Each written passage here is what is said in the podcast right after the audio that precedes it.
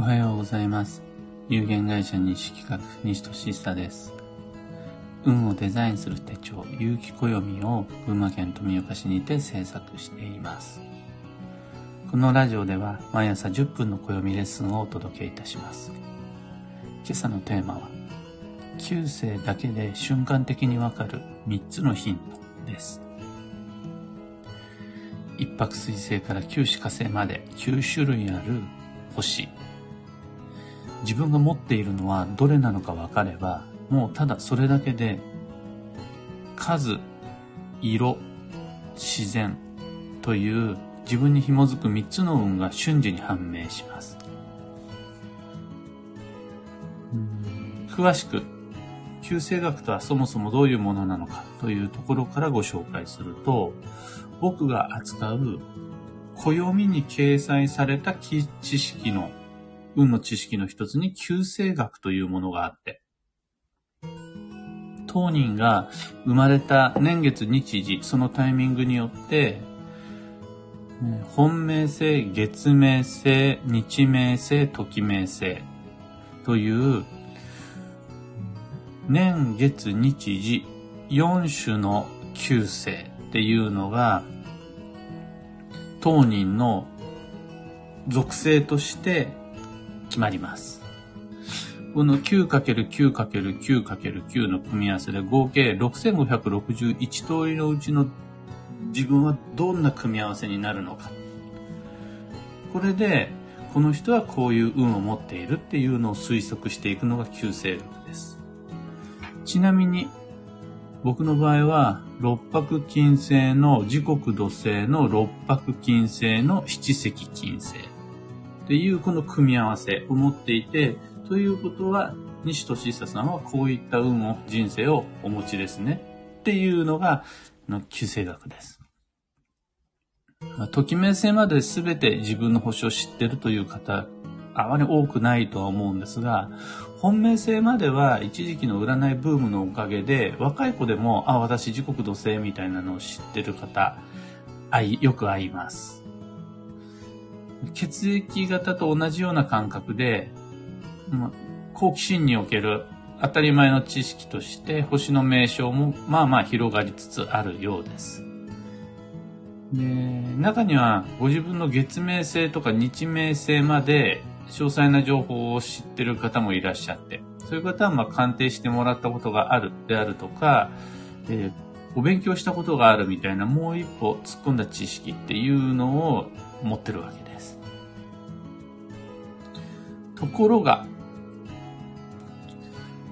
例えば雑誌によって自分の本命星を知ったり、お勉強をして自分の月命星、日命星まで分かったりしても、せっかく星の名称が分かったとしても、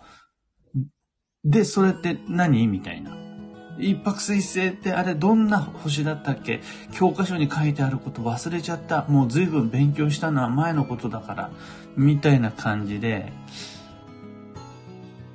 自分の星だけを手に入れて、その意味、ヒント、使い方がよくわかってないっていう方は、ほとんどだと思います。これはもったいない。旧星とは、ただその星が分かっただけで、もうその瞬間的に十分すぎるぐらいのヒントを手に入れたことになるので。じゃあ、あの、そこだけは今日覚えて帰ってくださいではないんですが、どういうふうにそれを把握していくかっていうと、旧星を分解していくんですね。ご自身の一泊水星から九死火星までの持ち合わせた星、改めて振り返り、その構造を見直してみてください。必ず旧星とは、えー数、1から9までの数、それと白から紫までの色彩、そして木火土ゴン水、5行のうち、どれを持っているかっていう自然、この3要素で構成されています。例えば一泊水星の方であるならば、1と白と水です。自分の星が分かった時点で、自分の運に関わる数は何なのか、そして自分の運に関わる色は何なのか、そして自分の運に関わる自然は木下土盆水のうちどれなのかっていうのが瞬間的に判明します。だから、数に迷った時、色に困った時、複数の自然の中で選択肢を与えられた時、私はどれがいいんだろうかっていうんで、もう迷うことは今後ないはずなんです。この数にするって最初から決まってる時に旧姓を思い出す必要はありません。選択の余地がない時に、私はどの色がいいんだっけっていうのは逆に不自然です。今目の前に水がある。今目の前に森があるならば、その水、その森を利用する。ただそれだけの話です。ところが、どれにしようか。どれでもいいんだけど、どうしたらいいかわからないっていう風になった時、数と色と自然で迷うことは、旧世を知った時点でもう今後ないはずなんです。なぜならばその3要素は、ご自身の持って生まれた星に備わっているからです。そして、生まれ年で定まる本命性の数、色、自然っていうのは、自分らしさを引き出すきっかけであり、失った自分自身っていうのを取り戻す原動力になったりします。それが旧世というものの生かし方です。まあ、誤解を恐れずに、もう本当にざっくり、細かな説明、説明は抜きにして、そんなの、聞いたところで忘れちゃうんだから。そうじゃなくて、もうざっくりと分かりやすく説明すると、自分の星が持っている数っていうのはラッキーナンバーである。また自分が持っている星の色はラッキーカラーになる。本命性であるならば自分らしさを引き出す色彩として考えられる。そして木下道言水、自分が持っている星の中に含まれた自然。これが分かると、パワースポ。どこに滞在することで最も自分らしいエネルギー補給になるかっていうパワースポットが分かります。この自分の本命性が分かった時点で少なくとも手に入る3つの幸運の情報。これをどういうふうに活かすかっていうことで、その旧世っていうのがもうちょっと身近になるというか、自分の持ってる星が何なのかっていうのが分かった瞬間に、もうそれで、その瞬間から活かすことができるようになる。というのが、本来の旧世学の便利なところになりますので、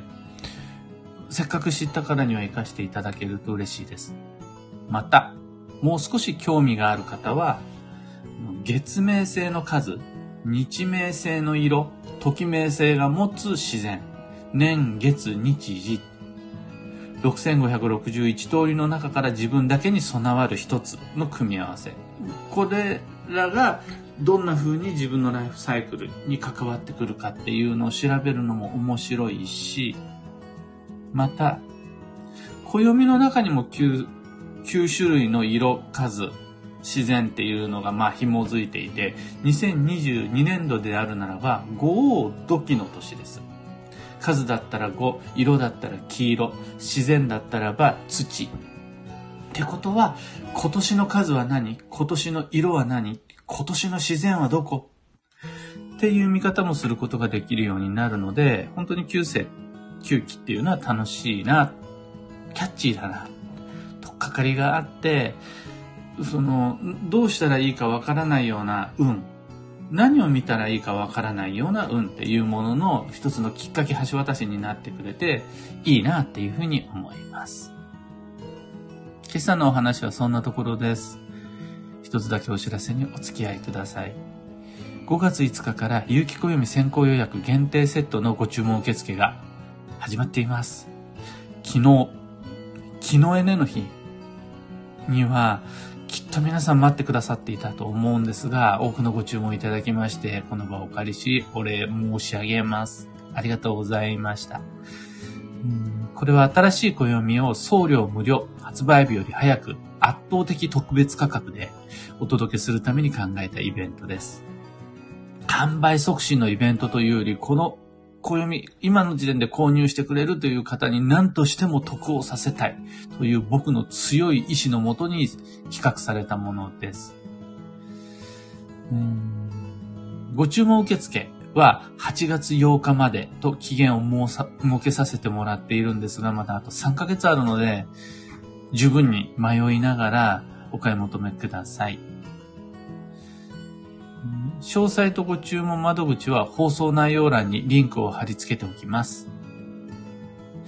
さて本日2022年5月12日は木曜日。繁忙の5月の8日目、丸1週間経ちました。本年度運をデザインする上で最も大切な1ヶ月が1週間終わった残り3週間の中で、どれだけ自らの意思で行動計画をスケジューリングをデザインし、未来にアプローチしていくのか大切な1ヶ月になりますので、今日も充実させて参りましょう。そんな今日の運勢は最適、現状に合わせる。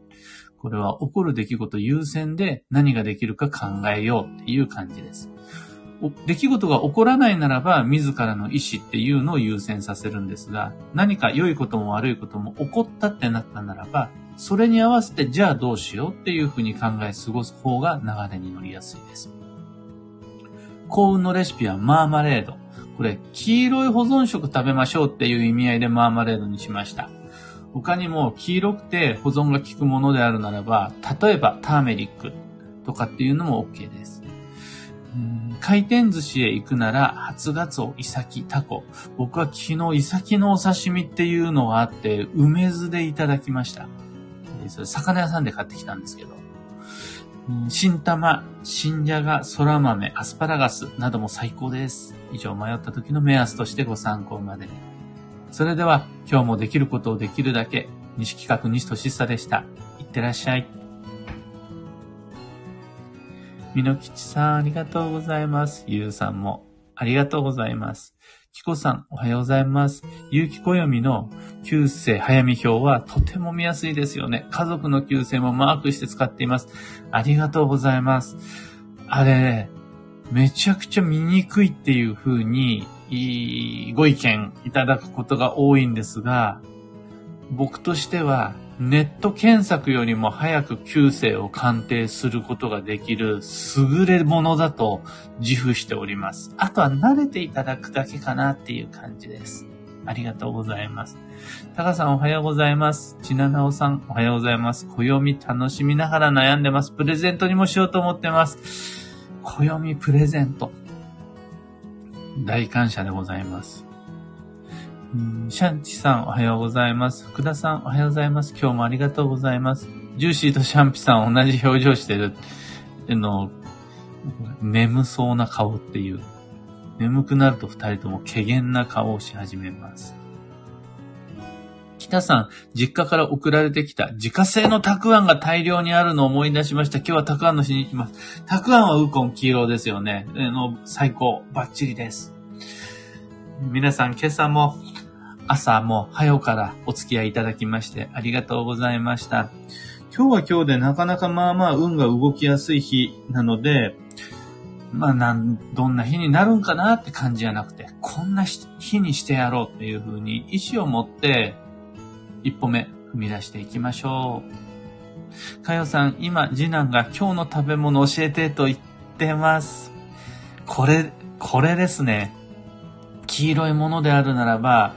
最近は黄色いトマトとかっていうのも出ているし、今日は黄色いものっていうのをキーワードにして、ラッキーフードっていうのを探しに行ってくると、お菓子とかでも大丈夫なので、